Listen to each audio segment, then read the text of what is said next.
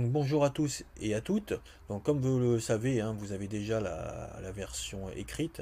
Hein. Bon, moi je pense qu'il est également bien de diversifier les, modes d'apprentissage. Donc je vais vous faire une version audio euh, de ce chapitre. Hein, et puis je ferai euh, de la même manière, je ferai euh, un cours audio également. Pour compléter donc, donc le chapitre.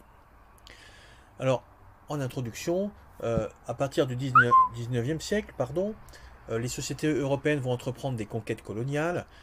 Euh, la révolution industrielle a provoqué un développement économique des nations européennes, hein, vous savez, basé sur euh, la combustion du charbon et qui produit de la vapeur, qui fait fonctionner des machines.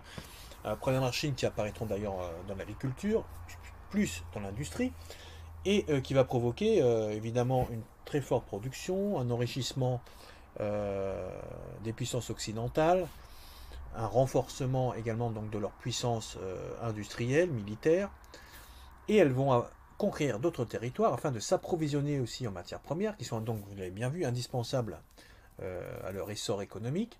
En 1914, une grande partie du monde est alors contrôlée par les puissances européennes. Les deux premières puissances coloniales sont l'Angleterre et la France. La colonisation a cependant dès l'origine suscité des débats. Par ailleurs, la colonisation a eu des conséquences importantes sur les sociétés européennes et dans les territoires qui ont été administrés. Alors, la problématique centrale, c'est comment la colonisation renforce-t-elle la domination européenne sur le monde? Tout d'abord, nous allons étudier les, conquêtes coloniales. Alors, les raisons de la colonisation. Il y a de nombreuses raisons qui expliquent la colonisation. En premier lieu, vous avez les puissances coloniales qui recherchent des matières premières afin de poursuivre leur développement industriel et ainsi renforcer leur puissance économique. Les métropoles, qui sont des États qui se, qui se sont accaparés donc des territoires, peuvent également vendre dans les colonies leur production industrielle, ce qui évite euh, les surplus de, production. Et de plus, euh, beaucoup d'Européens sont convaincus de leur supériorité morale et qu'ils ont un devoir de civiliser le monde. Ils pensent ainsi que leur civilisation est supérieure aux civilisations euh, des territoires conquis. Les États ont une mission civilisatrice il existe par ailleurs des rivalités entre les puissances européennes. Chaque nation veut montrer sa puissance et occuper le maximum de territoire. La colonisation est considérée comme un symbole de puissance. La possession d'une colonie permet l'établissement d'une base militaire et donc de contrôler les littoraux et donc euh, également le trafic euh, maritime. Et ce faisant, également, il y a un lien aussi avec la puissance militaire, hein, car avoir un comptoir permet de contrôler les routes maritimes. Il y a une volonté aussi de diffuser la religion chrétienne dans le monde, euh, de poursuivre une politique d'évangélisation, c'est-à-dire un processus de diffusion de la religion chrétienne, et cela hein, par l'intermédiaire de missionnaires. Alors, la conquête coloniale. À partir de 1830, de grandes expéditions militaires permettent de conquérir de nombreux territoires en Afrique et en Asie. C'est ainsi qu'en 1830, sur le règne de Charles X, la France débute euh, la conquête de l'Algérie par la prise d'Alger. Mais c'est surtout après 1870 que l'expansion coloniale prend son essor. La conférence de Berlin, 1884-1885, fixe les règles de partage des empires coloniaux. Elle permet ainsi d'éviter les conflits entre les puissances coloniales.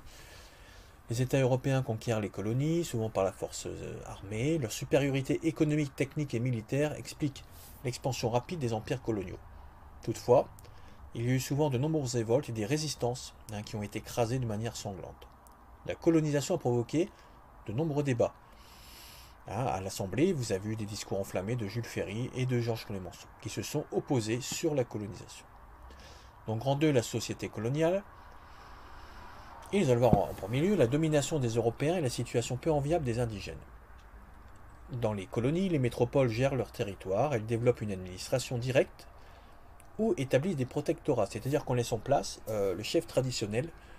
L'exemple, c'est le cas, a été fait notamment au Maroc, euh, où vous avez un sultan hein, qui euh, gouverne.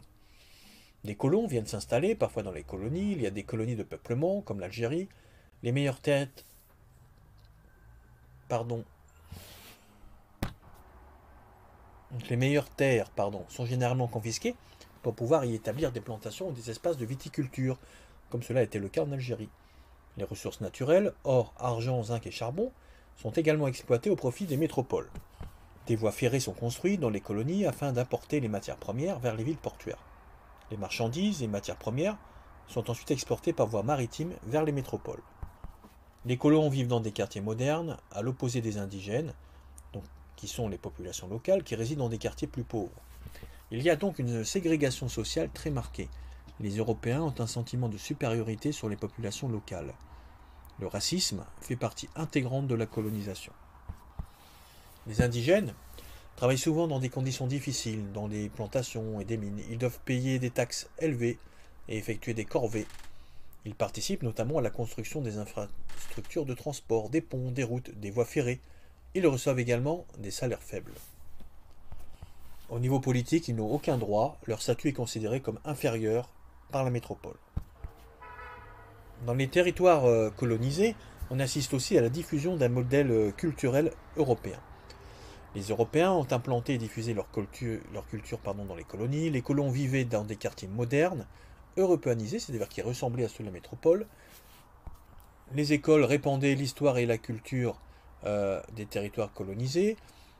par exemple, il, n'était pas question d'évoquer la culture des populations locales ou indigènes, mais d'évoquer donc la culture et l'histoire euh, de France, par exemple, et de mettre en, valeur des personnes comme Jeanne d'Arc ou Clovis. Ce qui paraissait quand même, en tout cas aujourd'hui, euh, très étonnant. Mais il fallait, il fallait mettre en avant euh, la civilisation, l'histoire de la France, pour que les populations locales se sentent français et soient patriotiques. Alors, pour ce qui est de l'école, attention tout de même, hein, car seuls les enfants des élites traditionnelles avaient accès à l'éducation. De nombreux enfants devaient travailler pour aider leurs parents. Euh, la, médecine occidentale a rendu possible euh, la baisse de la mortalité par la diffusion de vaccins. Des hôpitaux et des dispensaires ont été construits, les maladies tropicales sont étudiées, hein, comme euh, le paludisme par exemple, ou la maladie du sommeil, et elles sont combattues par des médecins européens. Des missionnaires diffusent la religion chrétienne qui est mise en avant au détriment des religions traditionnelles pratiquées dans les colonies. Par exemple l'islam. Les évolutions politiques dans les métropoles ont eu des incidences sur la vie dans les colonies. En février 1848, le gouvernement de la Seconde République abolit l'esclavage dans les territoires colonisés. Le décret de loi est rédigé par un membre du gouvernement provisoire, Victor Schulcher.